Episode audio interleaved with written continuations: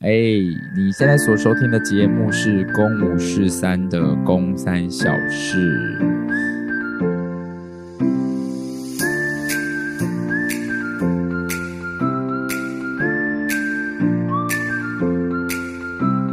我是功能安，大家应该可以猜得出来，这个礼拜只有我自己一个人，因为我在稍早前我在我的 IG 上面发提问，有任何人。嗯、有没有什么最近有什么问题想要问我？这样，所以我想已经有部分人知道说哦，所以这个礼拜就有功喽。是的，没错。现在呢，我周遭没有任何一个人，什么意思呢？好啦，我跟你讲，那我先来嘴一下，呃，大空写的两个好朋友徐浩中跟刘子权。今天呢？今天其实有机会可以录公三小事，然后啊，公五四三 fit 台北大空袭，因为高雄场发生的真的太多有趣的事情了。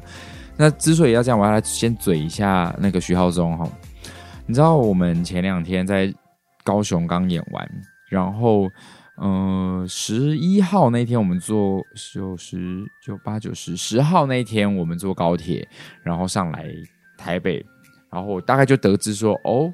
礼拜二就是今天晚上，我们原本今天要排《劝世三姐妹》，殊不知今天就是在两天前就宣布说礼拜二解扣不用排，所以这一整天我们有足够的时间可以安排。那因为我在演完台北大空袭的隔天早上六点就要坐高铁去嘉义演小王子，于是乎我就没有跟他们呃十二月十号那一天晚上的庆功宴。我们剧组呢是一群人演完，然后。坐车回到台北，然后大概已经八九点了，他们要准备去一个呃包厢里面开始庆功。那我就想说，如果我去只能去一两个小时，然后走了之后又依依不舍，我不如长痛不如短痛，所以我就决定在我在坐高铁的时候一直在犹豫，说到底要不要去，到底要不要去庆功，还是去一个小时去一下下。我就觉得如果去一下下都参与到那个环境，再突然抽离，我一定会更走不掉，就我心理上会觉得很想跟大家玩。我最后就有可能会逼着自己跟他们玩到底，然后我就说，我就在板桥站的时候，我就站起来。我的车票原本是到台北，我到板桥站我就站起来，我就说我要下车了，我就硬逼着自己说不行不行，今天就好好休息，因为隔天又是六点的高铁，然后我五点等于要起床。然后玩玩玩到十二点回到家一点，我可能睡三四个小时，又要去工作，我就觉得太硬，然后也害怕自己身体撑不住，因为这个礼拜要再演劝世，如果突然感冒了呢，就会觉得很危险。那也知道像台北大空袭，我们在高雄场根本就是根本就是去玩的，因为我们每一天晚上就是可以玩到那种半夜两点之后，就觉得我们甚至我们甚至有一天晚上大家玩到五六点呢。因为隔礼拜六，我礼拜六要演完场嘛，然后我们礼拜五晚上演完之后就直接去玩到一个翻天，所以我就觉得好，那我就不去参加庆功宴了。好，我回到我又要要嘴徐浩中的部分哈，于是我当天晚上就已经回到家，然后徐浩中他们在酒吧吧，不知道他们是到了没，然后我就会在跟徐浩中问，我就说，哎，徐浩中，那个你礼拜二晚上，呃，你礼拜我先问礼拜二你整天要干嘛？就是好像劝世解扣了，好像就可以录一集《公五十三》。我们在高雄场发生了很多很白痴的事情。学校就说就说他要礼拜二的话，可能晚上才可以吧。我说好哦。我说那你等下帮我问子权，然后看子权礼拜二可不可以。然后可以的话，我们就一起录啊；不行的话就算了。我说你再帮我问问看他。徐浩中说好，他说他会问刘子权，就一直就没有下文。我就想说也不要给徐浩中压力。今天早上就是礼拜二。当天就是现在，因为我我明天会把这个音档上架嘛。今天早上，我跟刘子权，然后康雅婷、周真、布点，呃，跟那个那个朱定仪，我们去爬爬天母步道。然后我们去爬山的时候，我就说：“哎、那个徐浩中，我叫徐浩中问你，你今天到底可不可以啊？”他说：“哦，徐浩中没有问我，哎，我 OK 啊，OK 啊。”我说：“哈，徐浩中还说他会问。”然后我就想说，我就很怕徐浩中，可能因为他今天还有工作，就会害怕浩中如果在我太晚来到家里录音，他又会累，所以我就想说，算了算了算了，我自己录自己录。然后大家可能会想说，哎啊，就聪聪跟宫妹啊，那各位可以可可想而知知道哈，就是上个礼拜聪聪就说他这个礼拜已经人在彰化，他们在搭台了，他们在现场工作，所以聪聪不在身边。我妹大概在前两天跟我说，她人在山上，她现在在露营。于是乎，嗯，我们有约成徐浩中跟刘子权，然后我身边也没有人录音，我就自己拿起了麦克风。今天公三小时只有我自己一个人。好的，这个下半年真的超级忙，超级充实。说真的，蛮爽的，就是几乎每两一两个礼拜就一直在角色间转换。七月演完《劝世三姐妹》嘛，休息了一下，八月就直接进到了没有脸的娃娃。八月底一演完，隔两个礼拜直接转换到九月的今晚。九月初演了没有脸的娃娃嘛，然后演了爸爸，爸爸完之后转换到雅哥，然后雅哥完之后就要立刻再隔一个礼拜，雅哥完的下一个礼拜直接又转回宋国豪，然后宋国豪一转完直接转进神父，然后神父一转完又再转进了雅哥，哦，因为雅哥要在台中演嘛，然后就是今晚我想来点雅哥一演完之后再转回神父，就觉得哇。哦，我忘记中间还转了一个苦鲁，可是苦鲁也是雅哥嘛，所以不算。虽然那就是一个客串的小段落，但是对我来说也是一个很有趣的事情。然后雅哥演完之后，就要再转回大空袭，就是就是前两天在高雄演的。然后这个礼拜就要立刻劝世三姐妹，然后下礼拜就要在小王子，就觉得哇，接得好紧哦。那中间也安安插了你要去其他地方教课啊、讲课啊，包含社社团课啊，我就觉得好充实、好好玩。那当然对我来说也很疯狂。也就是说，各位这样听我的行程，大概就知道我这下半年我根本就是台湾高铁的大股东吧。那也因为我做高铁交通的那个移动的次数很多，所以也就。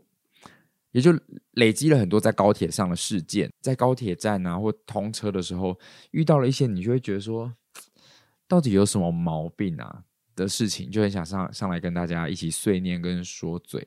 所以高铁小小事系列之前，我也就想要分享几个小事。首先就是各位常常知道我在各个学校呃去巡回演小王子或者是呃演讲。有时候遇到了一些我知道这个都是可能是公家规定的，学校单位也只是照行政手续去去走，就是学校老师们可能也很无奈。可是身为一个受邀请进到学校的讲师或外聘讲师，我就会觉得在设这些规定的人，他有没有想想到说这个有一点点的奇怪呢？会不会有点不合理呢？好，但是如果各位呃可能收听的伙伙伴们，我不知道收听的听众你们是四面八方嘛？可能有老师，呃，可能有行政人员。那如果有任何呃我自己所不了解的地方，也欢迎大家可以指教我。只是我遇到通常遇到这些状况的时候，我还是会这样：到底这个规定是谁想的？不是什么大事，一样是小事。首先，这里是我以前一直。呃，一直巡回这七年以来，就是我一直到处在演讲嘛。有时候学校老师会说：“哦，龚老师，我们这次的讲师费是用汇的哦，他们会汇款给你。”我就会说：“好。”那这是等于是你受邀来到学校，你的工作收入嘛？对，就在你的收入里面。我后来索性就会一直问学校说：“诶，学校，请问你们习惯用哪一间银行转账？如果可以的话，我就提供相同的，这样就不用被扣手续费。但有一些就是你可能就没有嘛，你不可能所有的银行都办过一次账户嘛。”然后我一直以来，我不知道大家有没有有没有人跟我一样在学校演讲的的经验。学校如果你的提供的银行跟学校不一样，你要被扣手续费耶，而且这个手续费是是你要吸收，他们会直接从你的薪水里面扣手续费。然后我就会在思考说，的确，一个一一一学期一学校可能会邀请很多讲师，可能累积下来十五块、三十块，也是一笔很可很可观的数字。只是那个感觉很像是我请你来帮我工作，就是你你请来帮我工作，然后给你薪资跟酬劳。但当我要汇款给你的时候，我就会说，我就会说，哦，可是手续费你要自己自己吸收哦。可是是我邀请外面的老师来。我其实一直对于这件事情也是，虽然三十块不多。只是你知道，被被扣三十块就是一个你其实不痛不痒，这就是一个 kimoji 的问题，就会觉得你邀请我去，然后你怎么会从我的薪水里面扣这个钱呢、啊？我请人来协助我做一件事情，我说哦，我会给你两千块，然后我汇给你的时候，我只会给你，你知道，两千块，我只会给你一千九百七十块，然后你还说，哎，不是说你你两千块吗？然后我说哦，没有，因为要扣掉手续费，你不会有一种的感觉？各位可以明白我我我的那个感觉吗？三十块其实不痛不痒，嗯，但是。就是一种你请我来，但我剩下这个手续费要你由你吸收那个感觉，気持ち蛮不好的，所以我这边也是无解啦。有任何行政相关的人员，或有任何收听的听众，你是在学校的出纳组，或者是你是总务，我不确定，麻烦你你你可以跟我们分享，就是这个这个规定哈。但是我知道可能也不是你定的，就是这个制度我会觉得很莫名其妙。好的。接下来我想要进到高铁奔波的公三小小事。最近真的太常搭高铁了，所以呃各个时时段遇到的人也会觉得呃到底为什么？哦，我相信大家也很常在搭交通工具的时候，你也会觉得说嗯遇到一些让你觉得没有那么舒服的人，莫名其妙的人。那这些遇到的人，我都一一的把它写下来，很想要拿出来跟大家分享。好，首先呢，一位女子，一位小姐。那一天呢，我在我坐是 C 位，不是那个，不是 C 位，但我那天坐的号码是 C。OK，我就坐靠走道。我忘记他是要从 B 起身走去走道，还是他人本来就在走道。那坐着我们就在滑手机嘛。那我不知道那一天他的高度是怎么样，他是弯腰拿了什么东西，然后他长发飘逸。所以他的他还烫了一个波浪卷，然后他一起身，然后弯腰拿个东西的时候，他是直接啪，整个头发，他的头发直接把我的整只手给盖住。他不是扫到然后滑过去哦，他是完完整整。就比如你在那滑 IG 看照片，唰，瞬间你的 IG 好像就是《七夜怪谈》贞子直接出现，所有你的手上全部都是他的头发。如果我就直接当时大力的直接再把我的手放开，给抓抓一次我的手机的话，他的头发就拔不掉了，他会完全被我掌握住。你知道，就是我的整只手被他的头发给包围住，然后他就直接大方的撒在我的手机前面的时候，我就突然定格，我就不动。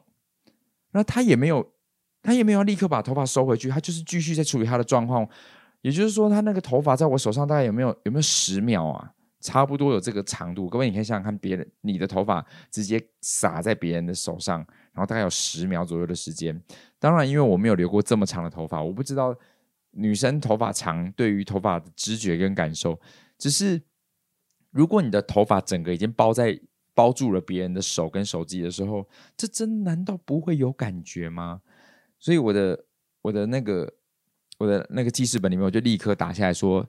一头发直接洒在你的手机荧幕上的高铁女子，我真的不夸张，她真的是把我的荧幕整个盖掉，而且不是扫过，她是整个盖住，然后把我的手跟手机一起吞掉。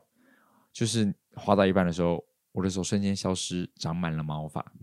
所以我想要也呼吁一下长头发的女生朋友们，请留意你的头发哦，不要乱吞噬别人的手跟手机。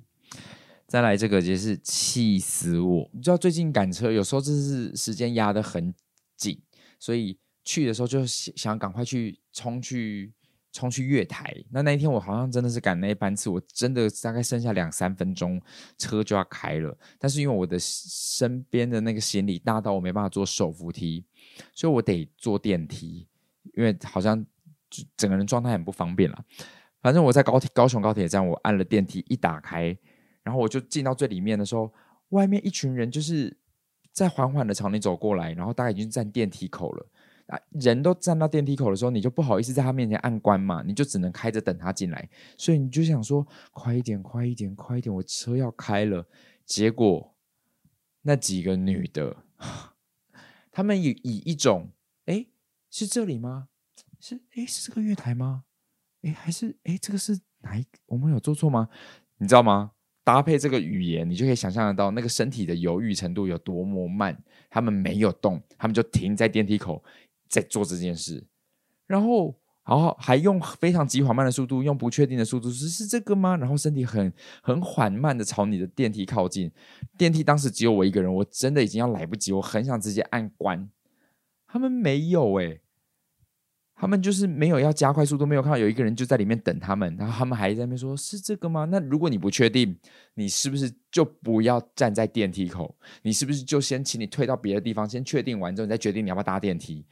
因为这个人可能。电梯里面的人很急，接着他们就边用刚刚的那个语速说：“是吗？好像是吧，可是还不是这个吧？”的方式，用那个方式慢慢移动进来。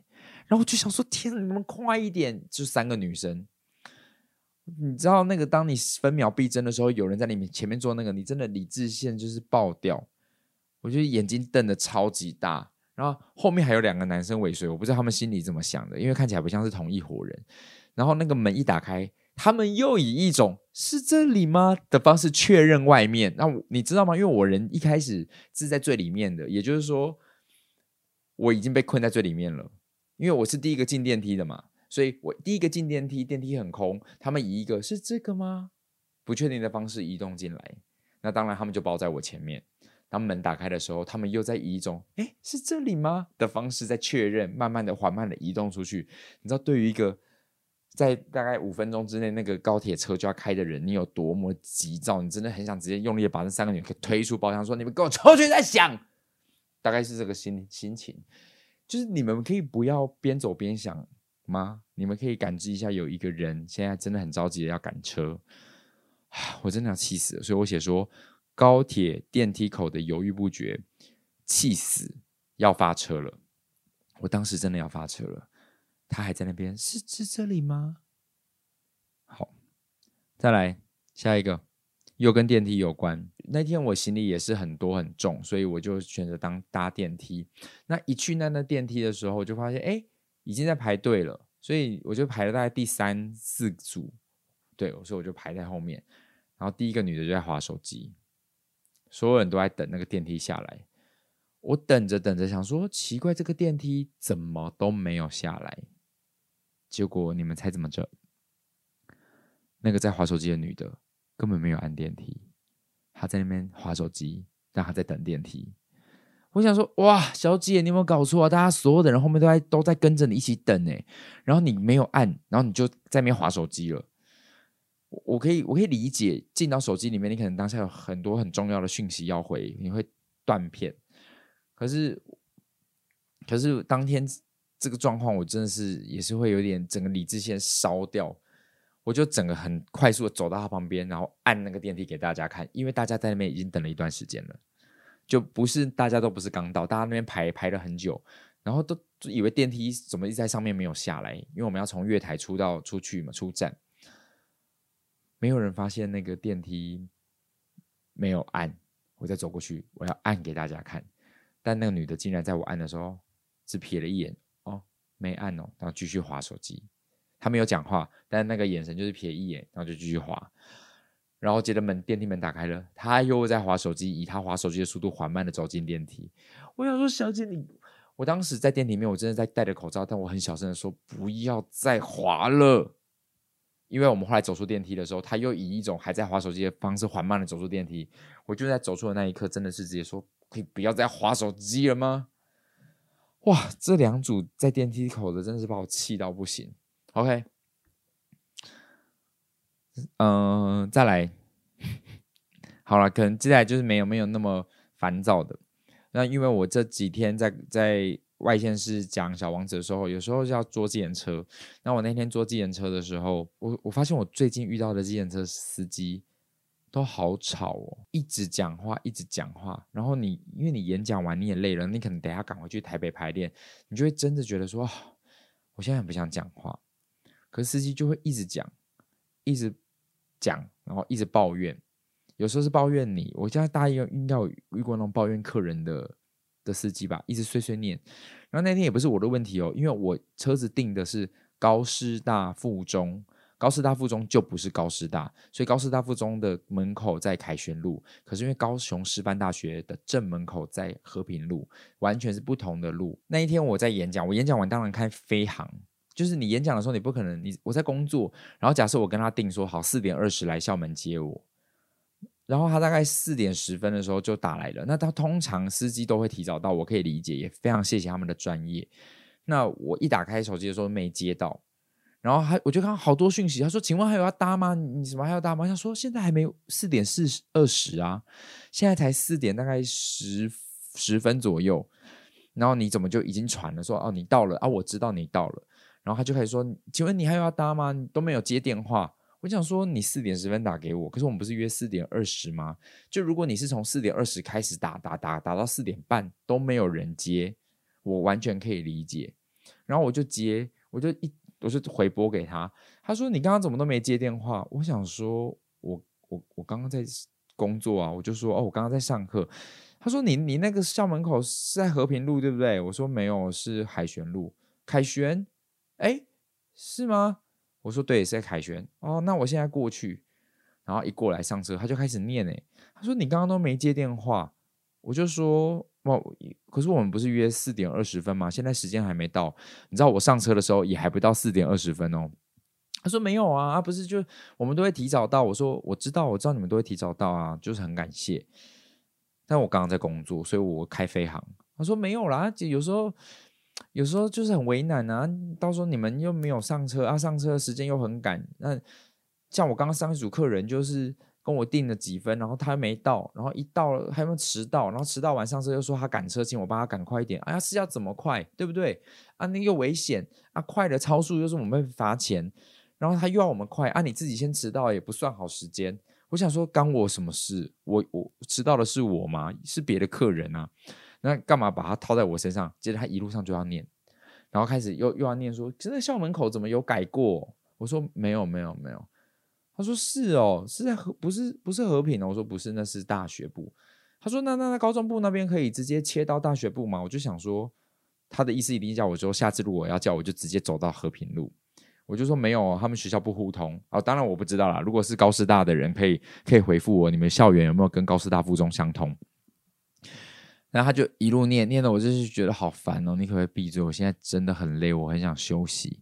然后那一阵子，那两天我遇到连续的计程车司机都好聒噪，说好听是健谈啦，但有时候，嗯，真的是不一定要一直讲话，没有关系，休息一下，好吧，给彼此一点空间，好吧，计程车司机，谢喽，好，再来就是，好一一样，高铁站，我觉得。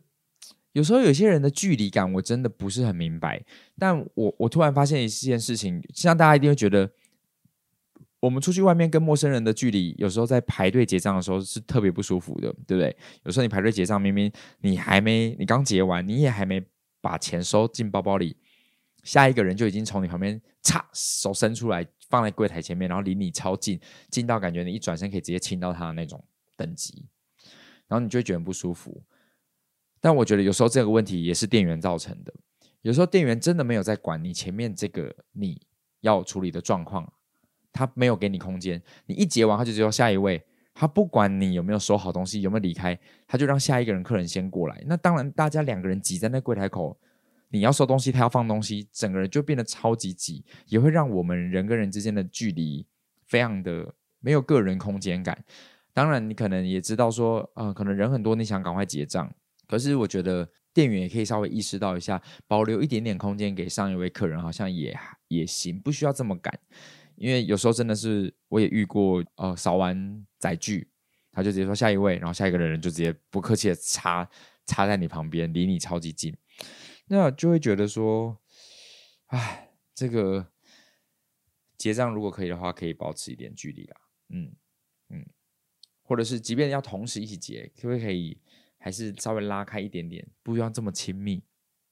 那当然，那天在高铁，除了我才上一秒在全家遇到这个状况以外，我下一秒遇到了一个我觉得超级特别的。各位，我我有拍照哈，那我可以把这个照片再放在我们公五四三的 IG 里面，大家可以看一下。那天怎么样呢？我我的小王子我会背一把吉他，我会带一个行李箱，然后我那天买咖啡，然后我自己有那个买早餐，我就在那边吃，所以我的吉他跟行李箱。呃，行李箱我就放在我的脚边，那我旁边左右两边都有人，都有坐人，所以我不是坐在座位上，我是坐在一个一个平台上。我跟旁边另外两组人都各自保持一点距离。嗯，然后我吃完东西，我正准备要去丢，也想要洗洗手跟刷牙的时候，我就想说，我又不想拖行李走，于是我就把我的行李放在原地，然后我的吉他也整个整个摊开放在那边，就是等于要告诉他说，这就是有人的哦，有人的位置哦。所以如果你要来坐，你可以再坐稍微离我远一点点。我就离开了那个座位。我刷个牙回来了之后，我的吉他的旁边坐了一个人。然后在那边吃早餐跟滑手机，你知道那个坐的位置有多近吗？坐的位置就像是那把吉他跟那个行李箱就是那个人的，近到这个程度诶，近到那个物品当中，那个物品瞬间所有人是他。我我当下有点对于那个画面有点错愕，因为旁边还有一些空间，你怎么样看都知道这里有人，就是这个行李箱是有人的，你可以。你可以坐在我旁边，至少跟我的行李箱跟吉他保持一点距离。他是直接坐在我的行李箱，就是 nearby 到不行。然后我就我就非常的错愕，然后我也没有再客气，我就走过去，我就拿着我的吉他，把吉他一拿起来，我就坐在我吉他原本的位置上。你知道我一坐下来，我跟他的距离近到像是我们两个等下是要一起去讲小王子的，就是我一转身就可以问他说：“哎，你刚刚去，你刚刚吃什么？你点什么？”的那种程度。完全没有这个空间感诶，那我们在我们的左右两边还有更多空间，他没坐，他就坐在我的吉他旁边。我拍了一张照片，你们到时候可以看照片一下，当时的我们有多亲近。Why? Why？你怎么？而且重点是我坐下来之后，他也没有要移动哦，也没有哦，有人哦，好，往旁边坐一点好了，都没有。先生，Tell me why？喜欢我也不用这样好吗？麻烦你，旁边超多座位的。好，再来，好，最后一个，好，最后一个高铁小小事，就是我那天在坐高铁的时候，我一样又坐 C 位吧？嗯，不对，我坐 A，所以我是坐在最靠窗的地方。然后我 B 跟 C 就坐了另外两个人，然后我的旁边就 B 呢就坐了一个非常中性的一个女生，短头发的女生。她后来在车上就睡着了，但她没有把她的椅背往后躺，所以。她的椅背是直挺挺的，你在直挺挺的椅子上睡觉，当然不好睡嘛，因为你的头没有支撑，所以就很容易会滑下去。那各位，你知道有时候你在椅子上打瞌睡的时候，头会有重量会滑，一往下滑，你可能会这样呃点一下，然后再坐起来坐正，然后可能你又打瞌睡了，又这样点一下，又再滑起来坐正，然后可能过一会你可能又在头又滑掉，又点起来坐正，因为你头没有一个足够的支撑，所以很容易坐车又会摇晃，所以你的头很容易一直在那边点来点去，点来点去，对不对？可是我就不太懂了。有时候当我们点点了一两次，想说，呃，不好睡，好，换个姿势好了，或者是椅背往后拉，头比较有一点地心引力的依靠，你会做改变吗？他没有诶，他来来回回这样，呃，点，呃，点，呃，点，一直来回的那个，在那个椅椅背的中心到椅背的右边，然后就像钟摆一样，一直来回摩擦。摩擦次数高达到，我在怀疑说，还是其实你不是睡着啊？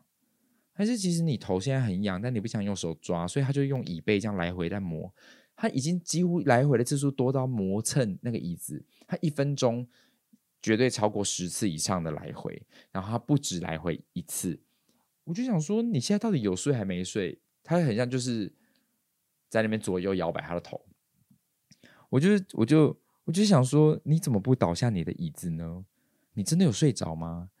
你来回的这样子狂放你的头，我就是很想超级压着他的头，说你就睡吧，你睡吧，你靠在我的肩膀上，好不好？然后你靠在你旁边人肩膀上，你不要再来回了，因为在你的视角里面，你就会看到一直有人的头在那边来回摆荡，然后一直以一种呃打瞌睡的节奏跟频率，也会让人觉得很烦躁。我最近好暴躁。以上。就是我最近在高铁上发生的小小事们。好，再来呢，今天直接来进一个环节哦。这个环节呢，就是我刚刚不是在那个开录前的时候问了一些问题，所以说大家可以在我的 IG 里面提问。好的，所以现在就来回答大家的问题，然后现在今天只有我一个人，就来跟大家互动一下。首先。呃，有观众提问哦，有粉丝提问说，你会喜欢吃甜食吗？例如可丽露、棒蛋糕、达克瓦兹这类的甜点。哎，说真的，我抱歉一下哦，什么是达克瓦兹啊？我我查一下，达克瓦兹哦，达克瓦兹哦，我吃过，还不错啊。可丽露，哎呀，还不错啊。棒蛋糕就是还是要看口味跟那个，嗯、那个店家做的如何。嗯，那我自己有意识到，我自己喜欢吃巧克力类的东西，或者是芋芋芋头类的东西，那或者是哦蛋黄类的东西。我想到了，上次有一个观众在台中场送了我一个蛋挞，然后我就想说，哦，就蛋挞，所以我我没有。没有对，还有特别期待。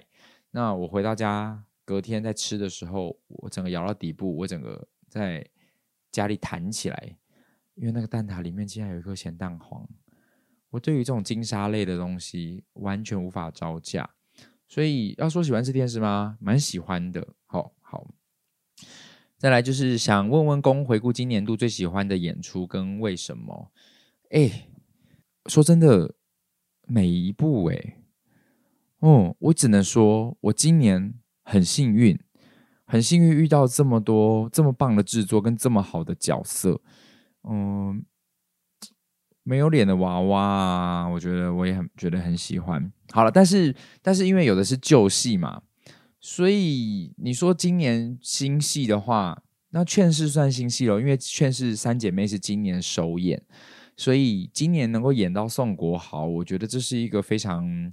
非常新鲜的挑战，对，因为我从来没有在剧场里面，对啊，我好像没有在剧场里面演过女生的角色。当然，我之前以前，比如说我有演过一部英法呃英国的黑色喜剧，叫做《Hay Fever》，然后里面有一是一个讲一个疯狂家庭的故事，很像疯子一样会玩弄客人。那我以前是演那个爸爸，所以在那个喜剧里面，爸爸里面有一段就是跟妈妈互换角色，所以我在里面就突然演妈妈。但是这种就不是真的要扮成一个女生的样子，所以当然在前两年有拍电影有扮成变装皇后，但你也知道宋国豪他他真正并不是要当变装皇后，他其实是性别认同，他认为他就是一个女生，他希望自己可以成为一个女孩子。那我就觉得，那他这个角色其实也跟变装皇后也不太相同，所以。这是我说真的是我第一次在剧场里面挑战这样子的角色，我自己觉得嗯蛮喜欢《劝世三姐妹》这个作品。那当然也很意外的是，从来没有遇过我们的戏是可以秒杀的。你知道，就是以前做戏都还要到处去拜托说啊，欢迎来看戏啊，我们的戏怎么样啊，要宣传。那当然。劝是，我每次去巡回小王子的时候，我也都会分享宣传。只是没想到后面竟然都是秒杀等级的时候，你就会觉得哇，很荣幸有机会能够参演到这么好的作品，然后能够遇到这么好的角色。所以常常我自己也会跟宋国豪说：“谢谢你让我能够来扮演你，我自己觉得很荣幸。”当然，今年演到很多戏，我都觉得我自己很幸运。比如说今今晚我想来点，去年首演很成功，所以今年加演。那雅哥这角色我当然很喜欢。他没有脸的娃娃也是过去，呃，我演的是日本人而已。但开始挑战爸爸的时候，也会觉得，哎，透过爸爸，呃，遇到了新的、新的、新的挑战。那我觉得在里面也可以有很很多新的体会。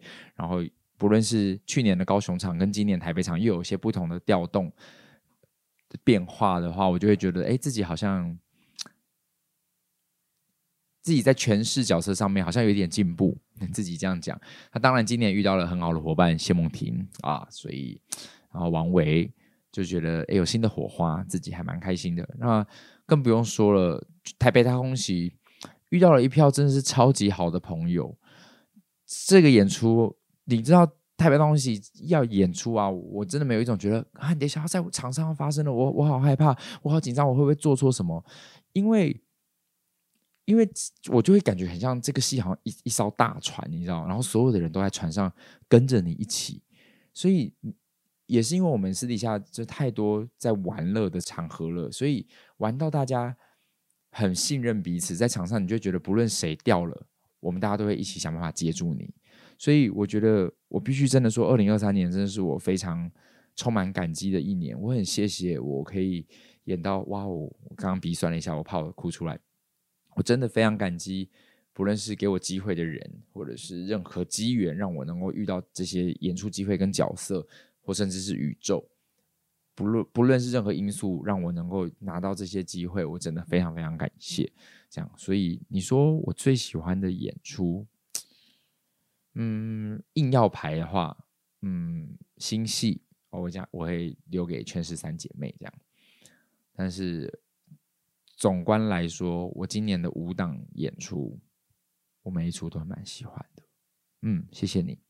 再来是没有问题要问，只是想趁机说，很荣幸欣赏这么优秀团队呈现出来的作品。好哦，谢谢你。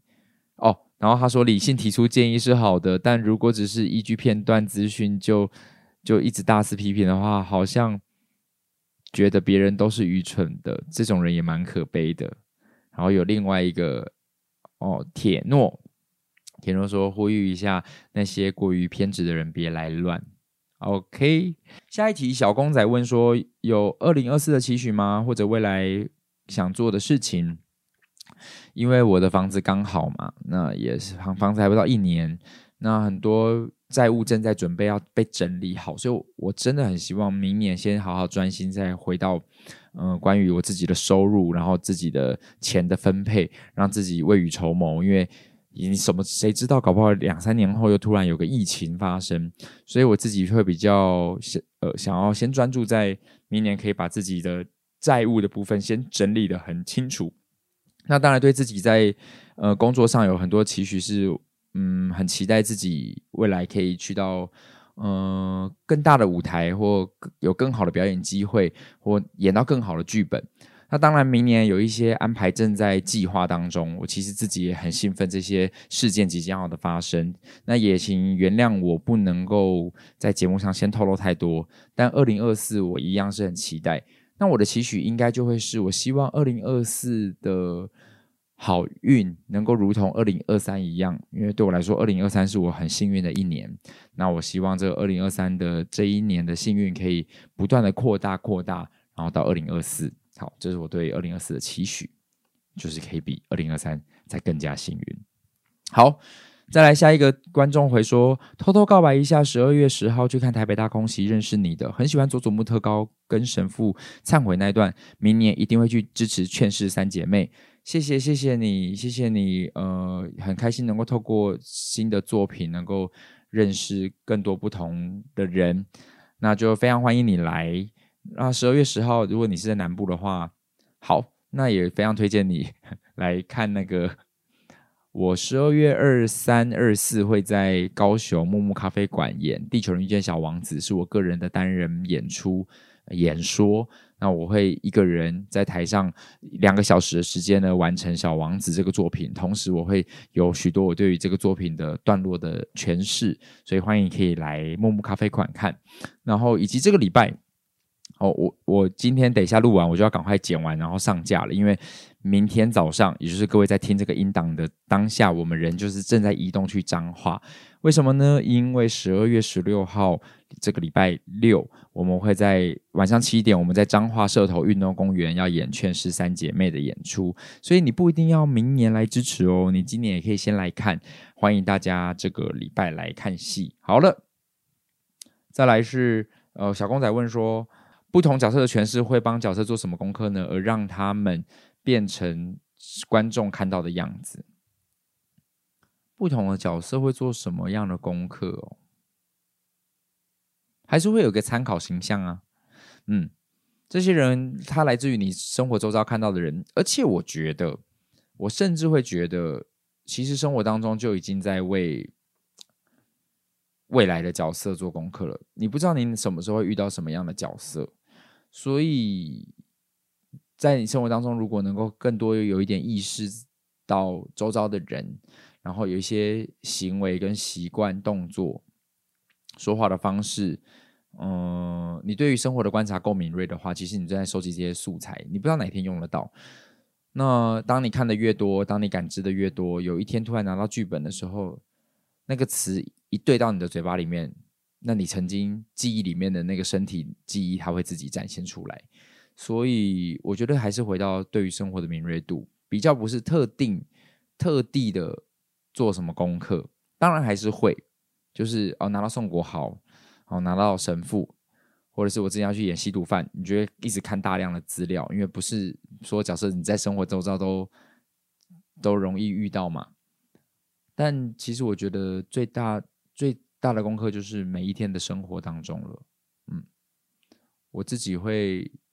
去模仿别人的动作，我会重复一次别人说的话，或即便是戏或卡通、动漫，我看到我自己觉得有趣的形态，我就会让我自己试着去演练一次。嗯，请问公穿衣服的风格有什么喜好穿搭吗？嗯，好看就好，呵 呵好像没有什么特别，就要好看。但因为嗯，每个人都有自己身形上的缺陷，所以该如何去遮掉那些缺陷？比如说像我的头很大，我戴帽子就不好看。那，我该如何找到合适的帽子？这也是一个一个难处。所以有的人头小，戴一些帽子就特别好看；有些帽子你就撑不起来。所以好看就好，适合自己就好。好，再来这一位听众呢，就是我们前两个礼拜的嘉宾。徐浩中先生，他也留言给我了。他说：“听说你想成为像徐浩中一样的人，这部分脑子是不是烧坏了？”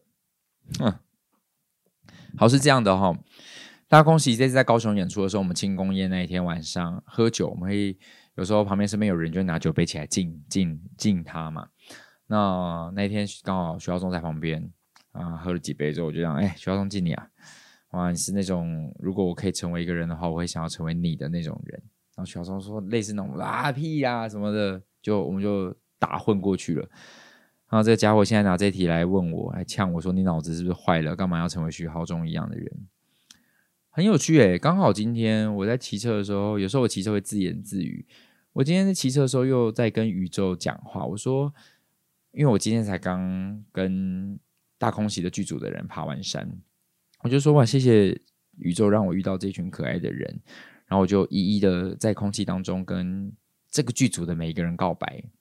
我都用两个字形容，比如说，嗯、我喜欢喜欢康雅，我说谢谢，我喜欢康雅提人的独特，我喜欢刘子权的单纯活泼，然后我喜欢朱哥的温暖，就是我每个人都给他们两个字，这样。徐浩中，我讲到的是我谢谢，很开心遇到徐浩中，因为我喜欢徐浩中的直率。讲到这两个字的时候，你知道那个字，我就会觉得这两个字完全可以形容徐浩中，就是他不会让我犹豫，嗯，就觉得哇，这两字好贴切。你知道徐浩中就是一个他看到什么就讲什么的人，然后，然后他又。我我现在在在在在在在我的节目上是要告白吗？就是我觉得徐浩中，就是我上次也讲到嘛，他很特别嘛，他他讲那些话的时候，你不会觉得他有杀伤力。他讲出很杀很有杀伤力的话，但他其实没有恶意。可是他讲那些杀伤力的话，不会让别人就觉得说，哎，你干嘛这样讲话？因为你知道那就是徐浩中，然后他很独特的存在在那边，然后也因为。嗯、他的长相、他的身形，然后也包含他这个人的个人特质，就让他整个人变得很讨喜，然后很有魅力。我们在剧组这个礼拜的时候，也会在聊彼此的时候，也会有人说，也会有记得祖哥也说吧，他说哇，徐浩中应该也真的很，他真的很讨女生喜欢哦。我说对啊，因为他就是很有魅力的人啊，就就我们就这样聊到，所以当你看着有一个人很耀眼的在你旁边，你就会觉得哇。要是可以成为徐浩中，真好。就是我就会很欣赏徐浩中这个人。你啦，你啦，好吧，徐浩中你啦。所以我那天在庆功宴的时候喝酒的时候讲了这样的话。但是我也很喜欢鸟屎，就我也很很羡慕鸟屎，就是哇，鸟屎他。好像毫无畏惧的面对这个世界，他对于这个世界一切挑战，他都没有那么害怕。那相对于我个性，就是比比较担心这个，担心那个，啊，他会不会觉得怎么样？担心别人的眼光怎么看我？我就觉得我就没有办法像鸟屎一样。当然，我可能也很疯癫，但鸟屎的疯癫已经是另外一个层次了。对，那也只是也会觉得哇，好羡慕鸟屎哦。所以在每个人身上看到这么多不同的颜色，我觉得很精彩。然后也会从他们的身上也会觉得嗯，蛮羡慕的。所以徐浩中之所以会说很想成为徐浩中，我相信大家有目共睹嘛。就大家这几年在舞台上看到徐浩中，或者是私底下有跟徐浩中相处的朋友们，应该也都会很喜欢徐浩中这个人。所以我那天才说，我想成为像徐浩中一样的人。脑子不是坏了，你脑子才坏嘞，嘴巴也坏。说要帮我问刘子权的，怎么不问了呢？不然你现在就是在我们房间录音了，不是吗？好，下一个。台北大空袭，高雄场的演后心得哦？问我吗？舍不得啊，就是这样。哼，因为嗯、真的很好玩，这个剧组真的很快乐，所以好在明年三月要加演了哈。所以我的最大心得就是，我希望诶加演的时间赶快来到，想要再跟这群人再聚在一起，在台上疯，在台下玩，真的好快乐。那。我觉得应该是，那就约早一天约时间，再找剧组的人一起来聊一聊这次高雄场发生的事情啦。所以大家可以期待，呃，高雄大呃不是高雄大恭喜，台北大恭喜有机会在节目上再次露出，好吗？好，再来，嗯、有人说拜托你把节目讲好讲满，嗯、我已经讲到哑了，所以我想要赶快结尾了。好。请问明年三月大空袭演后拍照的时候有没有机会换穿其他的衣服？这个要问剧组哦，这个不能问我，因为这个就是剧组制作人决定的，所以我们演员就是比较是呃遵照遵照剧组的指示，然后去配合剧组，所以这个问题我无解，不能给你答案。好，就这样。再来呢，这一次在高雄演出收到了一些两张卡片，所以想要在这边节目也跟大家聊聊卡片。好，首先呢，就是有一个呃粉丝朋友，就是写信说他最近心情不好，这样，他觉得最近对于世界，就觉得自己好像嗯、对于很多事情提不起劲，就是我觉得感觉到他写了一张卡片给我，然后是是很负能量、很低潮的。那我自己我觉得非常能够理解这个状态，应该是每一个人都有这样的时候。嗯、过去可能每个人都有不圆满的一些事事情经历，然后让我们导致我们三不五时的时候想起来就会觉得说，哎，真的是怎么自己这么惨啊，自己怎么样？我自己也常常这样。但我真的最近被一个 IG 给其中一句话、一段话给疗愈了。那我在这边想要跟所有的公五十三听众分享。好，那。他的那个整个，就是你知道，有时候网络上就是很多鸡汤，我 IG 也追追踪了一些鸡汤。但这个鸡汤，我觉得自己这几天遇到了一些不好的事情，包含了被台北大空气被延上的时候，我就想了这几句话，我又好很多了。然后跟大家分享哈，他的大标题就直接说：“最近被这段话给治愈了。”啊，这标题下得非常好，因为我真的被他给治愈了。他说：“你只是来体验生命的。”你什么都拥有不了，你也留不住什么，你不需要证明什么，更没有什么事情是一定要实现的。你能做的事情就是不断的尝试、收获、感受，然后放下。我们来到这个世间，只为了看花怎么开，看水怎么流，看太阳如何升起，看夕阳何时落下，经历有趣的事情，跟遇见难忘的人。生活本来就很沉闷了，但当你跑起来就有风了。然后我就想是，对耶，我来到这边，我其实我其实什么都带不走，我也真的没办法完全拥有什么，我就只是在这边体验，体验快乐，体验痛苦，遇见可爱的人，遇见讨厌的人。所以，当这次被延上这样被骂的时候，我有一种觉得说，嗯，我正在体验痛苦，好玩呢，那就把它当成是来玩吧。所以人生就是这样嘛。我我不知道明天我还能不能这么有有力气的爬起来，但至少过一天是一天。今天我能够被别人接住，那我希望明天我也可以成为接住别人的人。所以我不知道大家在听我们公五四三有没有哪一集哪一天，呃，在某一个时刻真的有疗愈到你。那我们其实都很荣幸，也谢谢你们这么这一两年来在空中跟我们相伴。再来，我要收到了一张卡片，好开心哦！我要我要来念他的卡片喽。他说：“亲爱的公，没想到二零二三年会认识耀眼，认识劝世三姐妹，认识功能安。不确定自己比较喜欢演员的你，还是作者的你。但每一个真的都闪闪发光哦。还有火球记得你，谢谢你朝着梦想努力迈进。虽然在沙漠中找景是很辛苦的过程，但你要相信你的每一步都很有意义。我们这群被驯养的小公仔们也会不断不断的帮你加油。十二月的高雄，一月的新北，期待剧场再见。社头的那个那一场，他还在敲时间。好，他就是说要照照呃要照顾自己这样。谢谢你，谢谢你。嗯、我觉得能够被支持，其实是一件很开心的事情啦。所以，嗯，很谢谢你们，就是这么支持我这样，然后支持我们，我就去加油。好，时间差不多，因为明天一早我们要坐高铁，所以我等下要剪接，我要赶快结束了，因为我讲了一个多小时的话，好累哦。那。再次要跟大家宣传一下，这个礼拜六我们真的很害怕现场没有人来。大家一定会说，怎么可能没有人？没有人。但是说真的，现场有四千席的座位，要是没有坐坐坐满，其实也很尴尬。所以拜托，我们的节目应该没有四千人收听，但希望大家的大家真的可以。把这个资讯分享给大家。十二月十六号，这个礼拜六晚上七点，彰化社头运动公园，我们的劝世三姐妹是一个免费的户外版本的演出，意犹未尽版。好，我们做了一些调整，但是我们还是会尽全力的演出，我相信也会非常的精彩跟感动。所以希望大家真的在这个礼拜六可以把我们的消息传递到四处，然后让大家一起灌爆。现场吧，好不好？当天晚上我们一起在现场狂欢，来嗨一下哦！四千人，这个业绩就要麻烦各位了。好，这个流量要靠大家了。好了，这个礼拜的公三小事就到这边，那我们就期待下个礼拜再见喽。那就这样喽。好，喜欢我们的节目就帮我们分享出去，然后给我们五星好评，给我们留言。最后就谢谢大家的收听，我是功能安，我们下个礼拜再见。